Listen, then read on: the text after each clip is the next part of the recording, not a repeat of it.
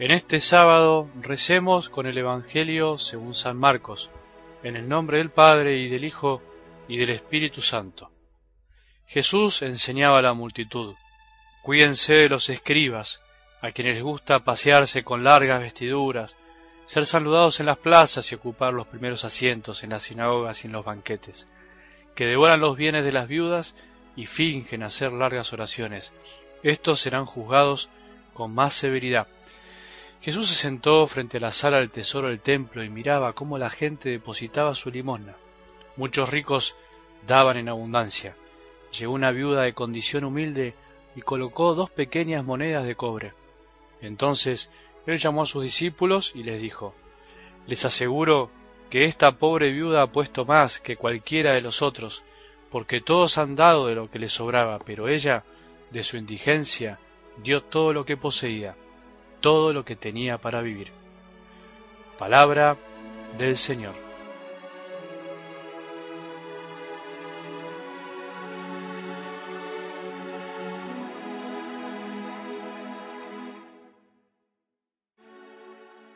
Terminamos una nueva semana acompañados de las palabras de Dios, de las palabras que no pasan, que permanecen para siempre, de corazón en corazón, de generación en generación hasta el fin de los tiempos, aun cuando todo pase. Palabras de Dios, palabras que quedaron grabadas para siempre en la Sagrada Escritura, por aquellos que inspirados por Él las escribieron, y en cada corazón que las cree y las lleva a la vida, a la práctica. Por eso podríamos quedarnos sin Biblia, sin papel escrito de la palabra de Dios, pensando en algo drástico, que se acaben todos los libros, que se rompan todos los lugares donde está guardada esa palabra de Dios. Sin embargo, la palabra de Dios permanece en tu corazón y en el mío cuando las vivimos. Jamás pasarán. Hay palabras o frases de la palabra de Dios que es bueno por eso no dejarlas de alguna manera pasar fácilmente. Que es lindo intentar seguir repasándolas por el corazón porque son claves, son importantes. Son palabras que engendran otras palabras, podríamos decir, que engendran actitudes distintas en nosotros, palabras que nos ayudan a cambiar de pensamiento, palabras que no pasan jamás, pero que hay que hacerlas revivir una y otra vez. ¿Cómo hacer para hacerlas revivir? Viviéndolas nosotros, llevándolas a la práctica, no dejando que caigan en corazones agujereados, sino en corazones dispuestos a hacerlas carne. ¿Qué palabra de Dios te representa a vos. Con qué palabras de Dios crees que los demás te recordarán el día que te toque partir. ¿Qué palabra de Dios mostrás al mundo que no cree? Es lindo pensarlo así, es lindo pensar que cada uno de nosotros, de alguna manera, como en el gran libro de la vida, en el gran libro que Dios quiere decirle a la humanidad, de alguna manera cada uno de nosotros es como una palabra que forma todo el mensaje de Dios y es bueno pensar cuál es la que a mí me encontró, porque la palabra de Dios de alguna manera nos encuentra, nos topa por el camino. Por eso muchas veces te propongo repasar algo del Evangelio de la semana. Creo que es una ayuda más, un paso más que podemos dar. Sin embargo, en este sábado te propongo que meditemos el de este día. Se puede decir que todo el Evangelio, todos los textos del Evangelio son como un drama entre los que necesitan ser salvados y lo demuestran, y los que no necesitan salvación y están orgullosos de eso, los que se creen tenerlo todo y no necesitan de nadie. Te diría que toda la historia de la humanidad es historia de los que se creen salvados por sí mismos, por el poder, por el dinero, por el prestigio, por la fama, por una religiosidad del cumplimiento, por sus propios planes y miles de cosas más, y de los que nunca se consideran salvados por una circunstancia humana, por el contexto en el que vivimos, sino los que siempre manifiestan que la salvación es un regalo, es un regalo que viene de lo alto y no de este mundo material. Y Jesús en el medio de la historia, en todo sentido, queriendo mostrarnos con su amor que la verdadera salvación no viene de los poderes de este mundo, sino que viene de su amor misericordioso, de su corazón, que ama hasta el final, y que desde la cruz nos sigue diciendo que no vale la pena bajarse de la cruz y no querer sacrificarse por el amor, sino que vale la pena amar, hasta el fin, que no vale la pena querer ocupar los primeros puestos, ser saludados en las plazas, en los lugares públicos, ser aplaudidos por los demás, no vale la pena, sino que vale la pena otra cosa. Por eso, la pobre viuda del Evangelio de hoy, o una viuda pobre, mejor dicho, dio más que nadie. Es la viuda pobre que no quiso, de alguna manera, guardarse nada para sí misma, sino que lo poco que tenía quiso ayudar a otros para poder salvarlos, para poder ayudarlos.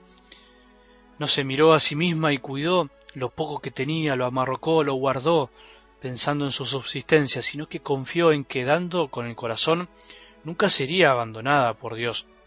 Esa es la lógica del que es generoso, que da sabiendo que nunca será abandonado, da sabiendo que todo lo que se da de alguna manera se multiplica y así como él pudo ser generoso, siempre habrá alguien generoso con él. Esa es la lógica del generoso. No es que lo hace para que le den, pero lo hace confiando en que alguien más bueno que él o igual que él aparecerá.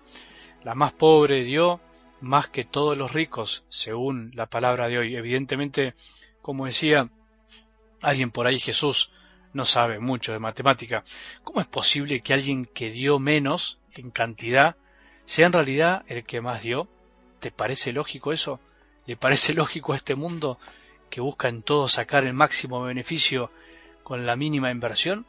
Jesús no sabe ni de matemática, ni de inversión, ni de mercados, ni de conveniencias, y por ahí lo que él mide y calcula pasa por otro lado, pasa por el corazón, que no puede medirse. Me inclino a pensar que él mira lo que nosotros nos cuesta ver. Para Jesús dar mucho no es directamente proporcionar a dar con el corazón, y dar poco puede ser compatible con darlo todo. No siempre, pero puede ser compatible como el caso de hoy.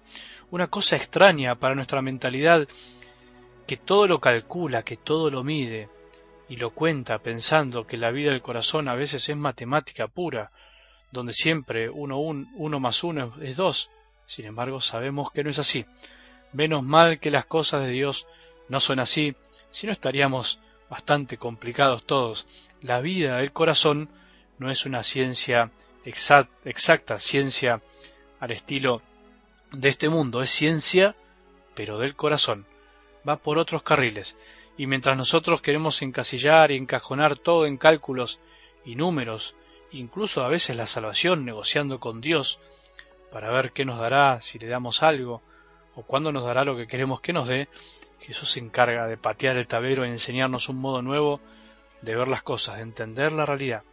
Intentemos hoy vivir y pensar que la salvación de nuestra vida, la alegría y la felicidad de nuestra vida, porque eso es la salvación, la comunión profunda con nuestro Dios que es Padre, Hijo y Espíritu Santo, la salvación y la alegría de nuestra familia no pasa por la cantidad de bienes que tengamos y acumulemos, sino que pasa en el fondo y bien arribita también por la generosidad con la que vivamos. Sea mucho o poco lo que demos, no importa. El cálculo mejor dejémoslo en manos de Jesús, que gracias a su padre por ahí no sabe tanto de matemática. Aprendamos de esta viuda que supo darlo todo, aunque nadie se había dado cuenta, sino solamente Jesús. Qué bueno Qué lindo que Jesús sea el único que se dé cuenta lo que verdaderamente damos cuando damos. Gracias Señor por mirar el corazón y no mirar las apariencias. Que tengamos un buen sábado y que la bendición de Dios, que es Padre misericordioso, Hijo y Espíritu Santo, descienda sobre nuestros corazones y permanezca para siempre.